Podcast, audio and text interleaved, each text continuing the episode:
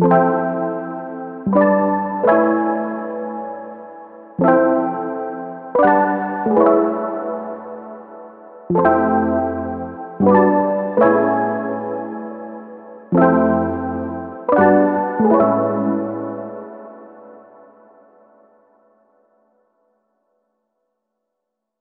Prendre un coup de vieux, le balado de l'Association québécoise des retraités des secteurs publics et parapublics. Cette série de balados vise à renforcer positivement la perception qu'ont les milléniaux du vieillissement. À chaque épisode, je reçois des jeunes pour échanger sur une thématique qui les touche et qui est liée au vieillissement. Avec eux, on peut dire que je prends un coup de vieux.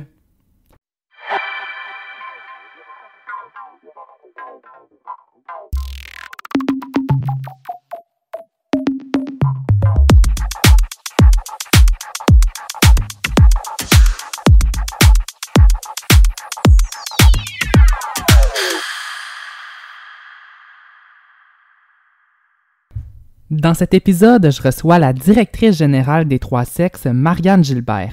Les Trois Sexes, c'est un organisme de bienfaisance situé à Montréal dont la mission est de lutter pour les droits sexuels et la santé sexuelle. J'ai eu l'opportunité de discuter avec Marianne des enjeux liés à la sexualité avec l'avancée en âge. Marianne, bonjour. Bonjour, Marc-William.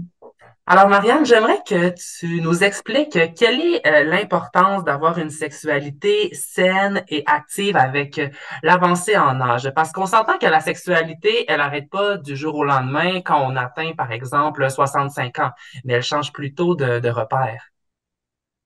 Euh, oui, tout à fait. Donc, euh, en fait, c'est un des plus gros, un des plus gros mythes là, pour commencer, en fait, que je pense qu'il est important d'adresser, c'est que la sexualité n'arrête pas euh, avec l'âge. Elle va plutôt exactement évoluer. Puis, moi, ce que j'aime toujours dire, c'est si la sexualité est importante pour quelqu'un à 35, 40 ans, ben, elle va continuer de l'être avec l'avancée en âge. Donc, que ce soit à 65, 75, 85 ans, cette sexualité-là va continuer d'être importante. Elle va peut-être se modifier, évidemment. On va peut-être euh, être plus dans, dans l'intimité, dans les caresses, plutôt que dans quelque chose de très, euh, de, très, euh, comment dire, de, de, plus, c'est pas, pas actif le bon mot, là, mais de, d'y aller plus de façon génitale, par exemple. Ça va peut-être que ça va se modifier à ce niveau-là, parce que ça a quand même des changements qui sont au niveau du corps qui vont être importants dans la façon de, de d'aborder en fait tout ce qui est sexualité puis intimité, mais de continuer à ce que ce soit présent, en fait, c'est ça qui va être généralement très important, donc d'avoir cette d'avoir accès à cette intimité-là, de puis de d'accepter en fait les changements qu'il y a parce que je pense que c'est ça le, c'est ça la clé de la sexualité saine. J'ai beaucoup de difficultés avec ma caméra. Je sais pas qu'est-ce qui se passe. Je suis désolée.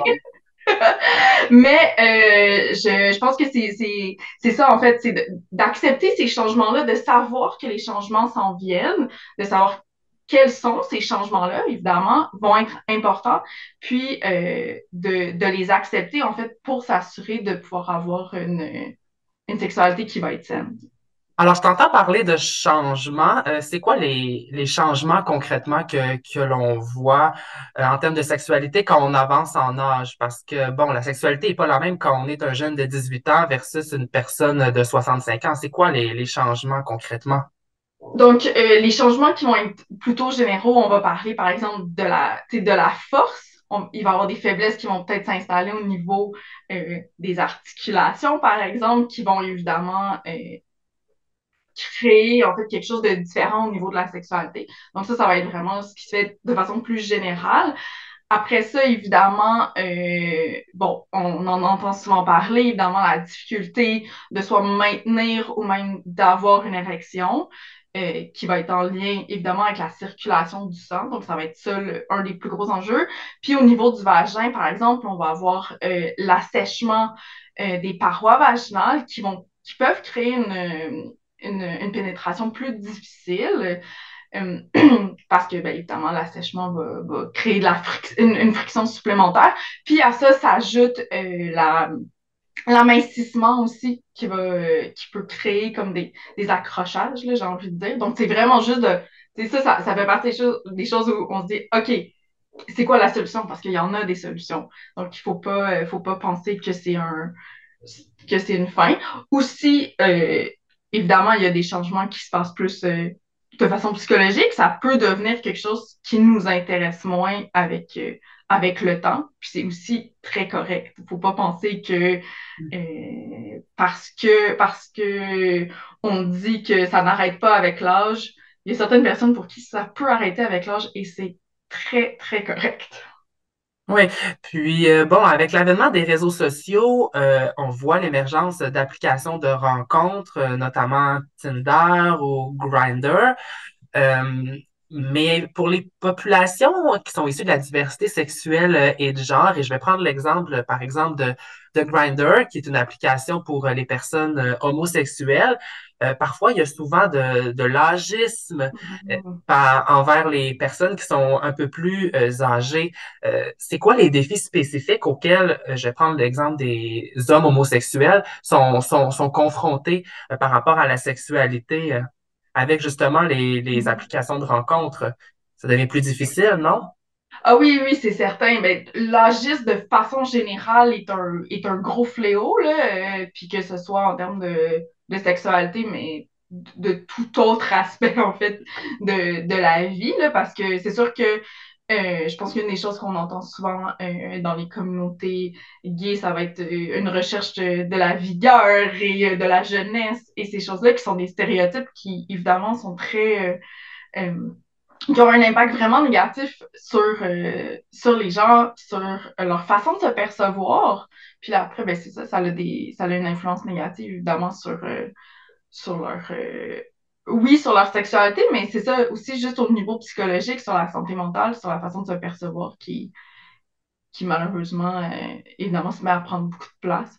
Donc, puis, ben, évidemment, on ajoute à ça que les applications de rencontre, ben, c'est pas nécessairement facile pour tous à, à, utiliser non plus. Donc, même si au-delà de, au -delà de l'agisme aussi, c'est pas nécessairement une façon facile pour tout le monde de rencontrer. Mm-hmm. Oui, parce qu'avec euh, les applications de rencontre, maintenant, on peut envoyer des, des nudes. sais, on mm-hmm. change un peu notre rapport euh, à l'autre, notre rapport au corps, notre rapport à la sexualité. Euh, est-ce que ça, c'est un gros, gros changement? Toi qui travailles dans le domaine de la sexualité, comment tu interprètes ça? Ben, je pense que ça peut être euh, vu probablement comme un clash de génération. On, on, et parce qu'effectivement, je pense que c'est une façon différente d'approcher d'approcher la sexualité. On est, on est moins dans une espèce de carcan de, de monogamie. C'est une chose qu'on remarque beaucoup. Euh, dans les, chez, les, euh, les chez les personnes vieillissantes, en fait, cette idée que ben, tu t'es fait dire un peu toute ta vie que tu devais être en, en relation monogame. Puis là, si pour une raison quelconque, que, que ce soit à la suite d'un divorce, que ce soit euh, à la suite du décès euh, du de la partenaire, de se retrouver célibataire pour une première fois depuis peut-être 45 ans, là, de se dire, OK, qu'est-ce, qu'est-ce que je fais avec ça, de pas connaître les codes sociaux euh, de l'époque, euh, de pas de pas avoir de de pas avoir d'éducation à la sexualité, puis pas juste parce que tu en as pas reçu à l'école, mais même si tu en as reçu, ça fait 45 euh, ans, tu le sais pas nécessairement. Les choses ont énormément changé aussi là, en termes de, par exemple, de, protection, de trucs comme ça. Qu'est-ce que toi, tu as besoin rendu à, à 75 ans, par exemple? c'est pas nécessairement non plus évident, c'est pas des informations qui sont si accessibles que ça parce que, bien évidemment, déjà la sexualité, c'est un tabou. Si on ajoute à ça la sexualité des personnes âgées, là, on, vient de remettre un autre, un, une autre, un autre layer là-dessus. Là. C'est très dur d'avoir accès à de l'information sur ce sujet-là. Hmm. Parce que je t'entends parler, bon, de la sexualité est souvent associée à la jeunesse, à la vigueur.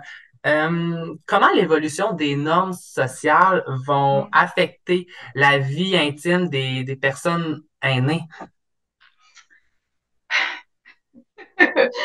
Euh, c'est une bonne question. C'est dur à dire, évidemment. Puis chaque personne est, différente, mais je pense que euh, d'une certaine façon, on a quand même l'avantage en ce moment d'avoir accès à beaucoup plus de j'ai juste l'anglicisme qui me vient en tête, là, de narratives, d'histoires qui sont différentes, en fait, parce que on a parlé un petit peu plus tôt des réseaux sociaux. Je pense que le fait d'avoir accès à différentes personnes, à différents vécus, euh, je pense que ça peut quand même vraiment contribuer à l'épanouissement de chaque personne parce que ça nous dit ah ok je suis pas tout seul à vivre ça euh, je le vois aussi euh, chez quelqu'un d'autre donc tu sais ça ça peut aider il y a quand même moi, je. Bon, évidemment, c'est pas, pas surprenant, mais tu sais, moi, je suis plein de personnes plus âgées sur TikTok qui font euh, des trucs très. Euh, qui, qui, seraient normalement associés à la jeunesse, mais en fait, je pense que ça vient briser justement ce stéréotype-là,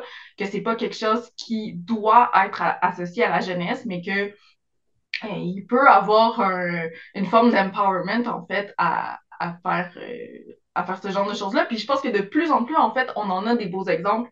Puis là, je pense euh, à la série américaine euh, Grace et Frankie euh, avec Jane Fonda puis voyons, Lily Tomlin, puis qui, qui nous permettent d'avoir accès à un, à un superbe exemple, en fait, de, de de femmes épanouies, âgées, qui explorent leur sexualité, puis qui...